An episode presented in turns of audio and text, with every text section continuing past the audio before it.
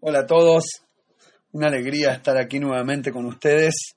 Un nuevo episodio de Jesidut Online, Atreverse a Interpretar. Alguien me comentó esta semana, me dice, muy oficial el saludito del principio. Eh, y la verdad que, que, no lo hago solo porque sea el modus operandi de un podcast, sino porque realmente, eh, lo siento, le pongo eh, mucha dedicación mental y emocional al podcast eh, cada semana eh, y realmente cuando logro, ¿cómo decirlo? Cuando logro parir el concepto, me da una alegría de poder compartirlo y de poder estar eh, y poder recibir todos los comentarios. El Shigur, el podcast de hoy, lo dedica a un queridísimo amigo para bendición de su familia, Magalit Batlea y Shimon Ben Magalit y Tubia Ben Magalit. Ante todo y por sobre todo, que Hashem los bendiga con salud y con larga vida y que les ilumine el camino con crecimiento espiritual y éxito material. De todo corazón. el, el Shigur hoy tiene que ver, es un poco una continuación del podcast de, de la semana pasada. Eh, alguien me comenta, muy bueno, la verdad que me divierto mucho con los comentarios que me hacen todos eh, sobre los, los, los, temas de las clases, las discusiones. En algunos eh, chats compartidos se, se desata eh, ciertas discusiones interesantes basadas en los conceptos. Alguien me pone, veo que hay muchos conceptos, que hay mucha profundidad, pero como que logro vislumbrar que el mensaje es el siguiente, como si fuera que la vida sin contacto con lo invisible es algo sin sentido y me lo pone como terminando con tres puntitos, a ver si, si estoy de acuerdo. Me gustó, la verdad, me gustó el comentario. Me gustó porque no es literal, es decir, no, es, no, no son las palabras que yo dije en alguna de las clases, pero es como que si es el mensaje oculto que se ve por detrás entre las líneas. Y la verdad que la respuesta es, tengo dos respuestas, casi que sí y no. Esas son las dos respuestas y paso a explicar. El casi que sí lo voy a explicar hoy y el no, si Dios quiere, en el podcast que viene.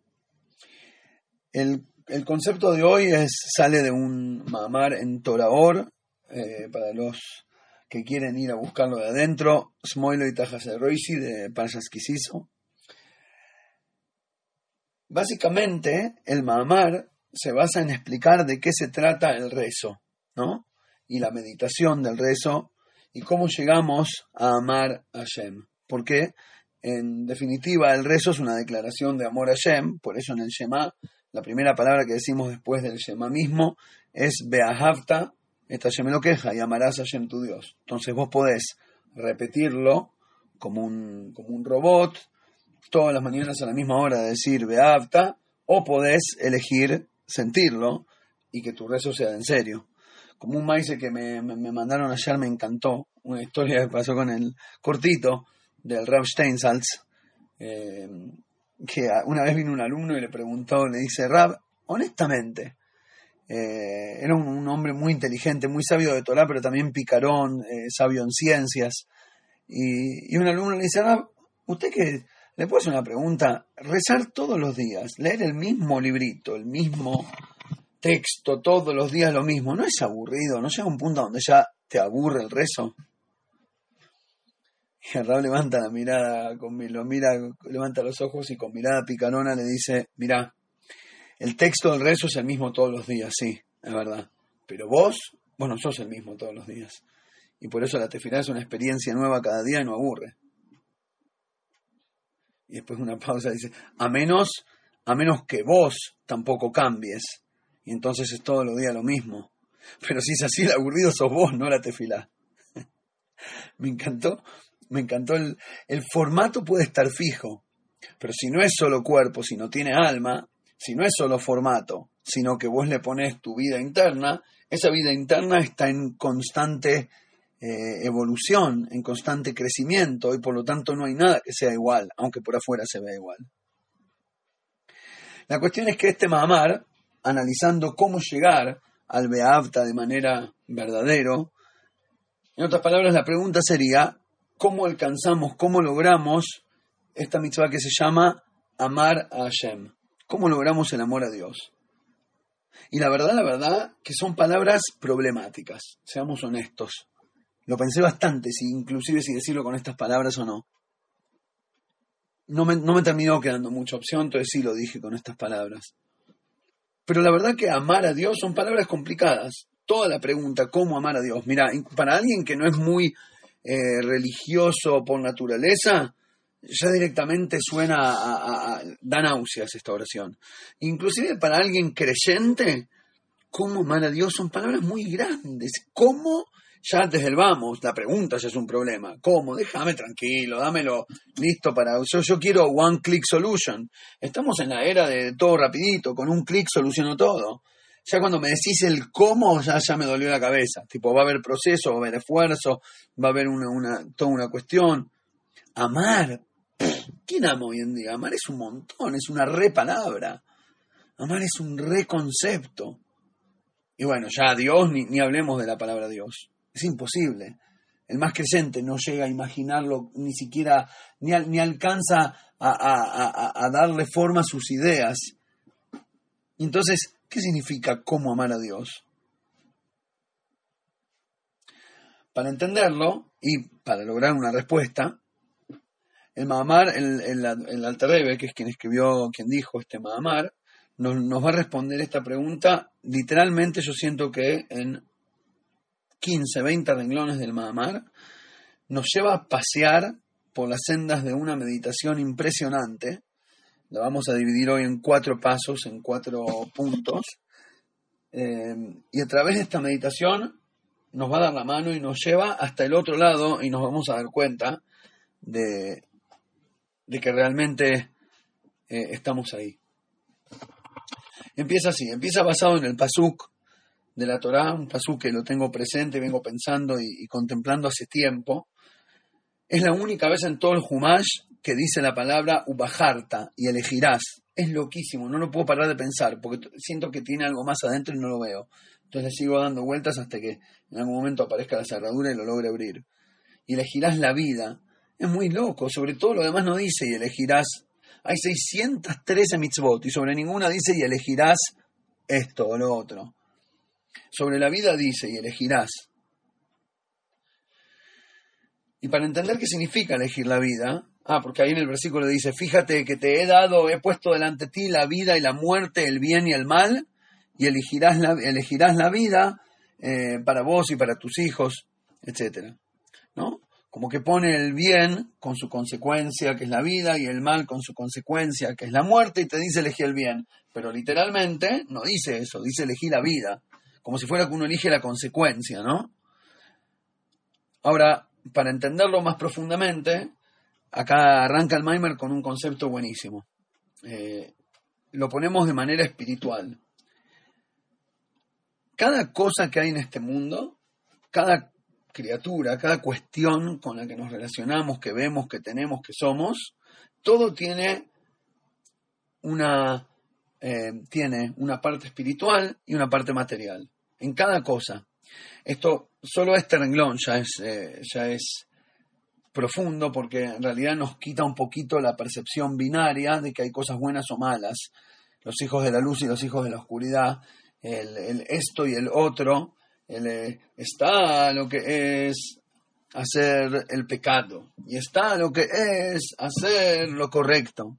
Es lindo pensar así, pero es bastante simplista, porque dentro del formato correcto, dentro del formato inclusive religioso, dentro de cada cosa está lo bueno y lo malo, lo material y lo espiritual. En cada cosa, acá y allá, hay espiritual y material. Y ahora, dentro de cada cuestión, lo material es lo malo, la muerte, lo espiritual es lo bueno, la vida. ¿Por qué lo decimos? No solo para hablar mal de lo material y hacernos los espirituales, sino porque realmente por definición así es. Vos tenés una, una hoja y tenés una virome. Y tanto la hoja como la virome son cosas materiales que en algún momento se van a desintegrar. Ok, la hoja le va a tardar mucho menos, a la virome le va a tardar 50.000 años, pero de todas formas en algún momento no va a estar más, ni esa hoja ni esa virome. Pero el mensaje que escribiste eh, no sé, pudo haber sido una carta de amor por la cual te casaste con esa señorita y tuvieron hijos y sus nietos están vivos mil años después. O el mensaje que escribiste en ese libro eh, quedó y la humanidad cambió positivamente como consecuencia, etcétera, etcétera. Es decir, la parte espiritual de una cuestión, el señor Beethoven ya no está, pero su música queda y las emociones que se generan son nuevas todo el tiempo. Entonces, lo material de cada cosa es muerte. Es muerte simplemente porque se va acabando. Como dice Rabbeinu Baje sobre el bebé, dice, el bebé desde que nace se empieza a secar. Muy loco, como si compara la vida con la humedad y la muerte con secarse. Y, y, desde que nacés, nacés en el tope de la humedad y te va secando se te va secando la, el alma hasta que se acaba. Usar el juguito mientras tengas. Hasta que, hasta, hasta que, mientras dure el juguito. Ahora, esto lo podemos ver en un montón de cosas. El, el bien igual vida versus el mal igual muerte. Vida como algo que dura y crece, muerte como algo que decae y se acaba. Por ejemplo, eh, el famoso ejemplo que trae el Pirkei Avot, la diferencia entre una amistad eh, condicional, una amistad por beneficio, a cambio de, soy tu amigo porque tenés plata o, porque, o por lo que fuera, por algo que me conviene, eh, a diferencia de una amistad honesta y verdadera. Es muy simple, en una estás eligiendo la vestimenta, el disfraz, la superficie, lo exterior, el cuerpo, y en la otra estás eligiendo lo de adentro, el sentido, la conexión, el alma.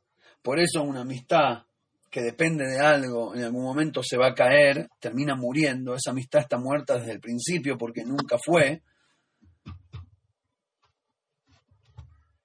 Por otro lado, tenés la amistad que elige el alma y esa dura para siempre. Inclusive después de que fallezca aquella persona que amamos, el amor puede seguir. Porque es eterno, porque es espiritual, porque ni siquiera depende del cuerpo. Quizás pasa a través del cuerpo, quizás arranca gracias a pasar a través del cuerpo, pero no puede durar si es solo cuerpo y no alma. Y así es con todo. En cada cuestión, dentro de cada cosa que Hashem creó, está el aspecto espiritual, eterno, y el aspecto material, eh, está en, en, constante decadencia. Auténticos. Eh, ese es el punto número uno, ¿no? Ubajar Tabajaim. Ahora agarremos esta idea y llevémosla un pasito más adelante. En el punto número dos de la meditación, pasamos a entender el pasuk, el versículo que dice, Le lo queja Para amar, lográs amar a Hashem, tu Dios, porque Él es tu vida. ¿Qué significa amar a Hashem porque Él es la vida? Entonces, para entender esto, volvemos al ejemplo, al concepto que sacamos del paso número uno de la meditación, de que en cada cosa hay material y espiritual, bien y mal, vida y muerte. Ahora que lo entendimos, tenemos que también entender la el intercambio, la dinámica, la simbiosis que se da entre el cuerpo y el alma. De hecho, el bien y el mal, la vida y la muerte, no son enemigos. Y, el miedo por ahí tiene que ver con imaginar el momento de la pelea entre la vida y la muerte, y de ahí viene el miedo. Pero si dejas de verlos como enemigos, sino como eh, ni siquiera contraparte, sino como, como dos partes de una, de, una, de, una relación simbiótica, donde uno alimenta a uno y el otro alimenta al otro, nos damos cuenta de que lo material y lo espiritual, dentro de todo, saben convivir. La vida con la, con, con la muerte, que bueno, porque es muerte porque se va decayendo, pero todavía no, no murió. Digamos, mientras lo material puede funcionar, la vida surfea sobre la tabla de lo material. En otras palabras, como si fuera que el cuerpo de la cuestión siempre se, se predispone en transparencia a llevar a cabo el mensaje del alma de la cuestión. Como si fuera que, que el medio a donde crece una idea se anula a la esencia de esa idea. Para ponerlo en palabras simples, vos tenés un libro y un mensaje. Y, el, libro, la tapa, el, papel, la tinta, está totalmente anulado a lo central. Cuando vos le decís a alguien, che, mira, toma, mira este, por favor, léete este libro que está buenísimo, no te referías a la textura de la hoja, y nadie lo piensa de esa manera, ni tampoco al color de la tapa. Aunque por ahí sirve que tenga la tapa linda, que sé yo, es más fácil agarrarlo. fine. Pero no, es, no a eso te referís cuando te referís al libro. Un libro buenísimo es el mensaje que tiene adentro. Y todo lo demás, todo el cuerpo del libro, está totalmente anulado. Es una herramienta para llevar, es una, un escenario sobre el cual se para la esencia de la cuestión. No es la tinta la que me da sabiduría, sino las letras, los conceptos que llevan esas letras. No son las notas las que me hacen emocionar, sino la melodía que sale de ellas. Entonces, paso número uno, definimos material, espiritual, vida, muerte, bueno, malo, eterno, temporario. Paso número dos, ahora, ahora entendimos que entre estos dos no hay una distancia, sino una interacción. Y tanto es así que en esa interacción lo material se anula lo espiritual, se pone a su servicio y para eso está, para llevar a cabo lo, espiritual. Las flores vienen a traer una demostración de amor. A nadie le importan las flores mismas. O por ahí sí, de vuelta, un poquito. Qué lindo el color, qué lindo los claveles. Pero lo que importa es el amor. De hecho, si alguien te da unas flores sin sentir el amor, lo ves como un acto falso, te incomoda, ¿entendés? O si alguien te pega un, ramo de flores en la cara, ¡pum! Toma tus flores, tampoco te alegra mucho las flores. Exagero a propósito. El mensaje, el amor es lo que va por dentro y las flores son, son el, el clic que lo lleva y el cuerpo de la cuestión siempre está anulado al alma de la cuestión. Así es como funciona todo. Así es como nosotros, los seres humanos pensantes, vivimos la vida encontrando el sentido dentro de la realidad y la realidad es nada más el vaso que lleva el agua que tiene adentro. Paso número 3 de la meditación. Por esta misma razón, ya que entendimos que hay vida y físico, espiritual y recipiente, y entendimos que el recipiente está anulado a lo espiritual y es quien lo lleva y lo carga, por esta razón, paso 3, según la Kabbalah, es por esto que nosotros amamos la vida. Toda persona sana tiene una cuestión natural, es esencial, es una cosa muy, es quizás lo que nos define eh, genéticamente, que es querer sobrevivir. Peleamos casi inconscientemente por mantenerla a esa vida y que no se nos escape de entre los dedos. Amamos la vida. Queremos estar vivos. Aunque ni sabemos quién o qué es la vida, pero la requeremos y que no se nos escape es como si fuera que esta sensación de amar a la vida que tenemos adentro, traducida jasídicamente, es básicamente el cuerpo cantándole un mariachi, no sé, declarándole el amor al alma. Es exactamente eso, el alma es la vida, el cuerpo es quien lo carga, y el cuerpo, gracias a que siente la, la riqueza, lo maravilloso, lo hermoso de estar vivo, el cuerpo le canta al alma una melodía de amor, es decir, se anula ella. Porque, como podemos entender simplemente, amor igual anulación. Anulación en el buen sentido de la palabra, cuando te entregas a algo totalmente por amor, como cuando tenés un hijo, lo querés tanto, no te importa, por él no dormís, por él no comés, por él no nada, y mi plata es tuya, mis vacaciones son tuyas, y mi vida es tuya, mi amor es tuyo, mi cabeza es mía y tuya, y todo es tuyo. ¿Por qué? Porque lo quiero. Entonces, como que el amor genera entrega y esa entrega es anulación. Así es como se siente el cuerpo frente al alma. Por eso amamos la vida. Por eso vos te enamorás del alma de las cuestiones y no del cuerpo de las cuestiones. Ahora que entendimos, uno, la definición, dos, su interacción, tres, quién es el principal y quién no, y, y por lo tanto, quién ama a quién y qué significa amar, Ahora simplemente necesitamos llegar al punto 4, que se va el concepto un poquito más adelante, y nos dice así, los sabios, una de las formas que lo llaman a Dios, una de las maneras de los Jajamim de llamar a Shem es Haye Hajaim Baruchu, la vida de los vivos, bendito sea, la vida de los vivos. O podría directamente traducirse como la vida de la vida, ¿no? Así como mi cuerpo tu cuerpo tiene un alma, ¿no? Como lo que explicamos, y apenas el cuerpo descubre al alma, se enamora de ella y se dedica a cuidarla, bueno, así también el alma tiene un alma. Eso es Hashem. Esa es la energía original, la fuente de luz. A eso le llamamos Dios. Entonces, de alguna manera es como si fuera que nos está diciendo que el mismísimo amor a la vida, levantarse a la mañana y decir Moideani con Cabone, decir el, rezo que decimos a la mañana son dos renglones maravillosos. Te agradezco, Hashem, por haberme devuelto la vida. De hecho, escuché hace pocas, un par de semanas, que alguien le preguntó a la esposa del Rebe, a la esposa del Rebe de Lubavitch, alguien le preguntó cuál es el rezo preferido del Rebe. Es re bueno eso, porque es como que te metiste en la privacidad.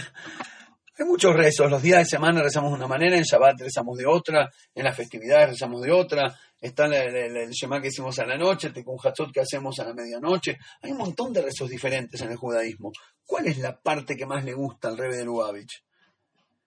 Y la Rebe me contestó, el Moideani, que son los dos renglones los más simples, el resto más cortito y más simplón que hay en el judaísmo, a la mañana, gracias a Dios por devolverme el alma. Y buenísimo, porque la única que conoce el Moidani al revés es, la única persona que se levantaba en la misma habitación al lado de él, entonces puede saber cómo el revés dice Moidani.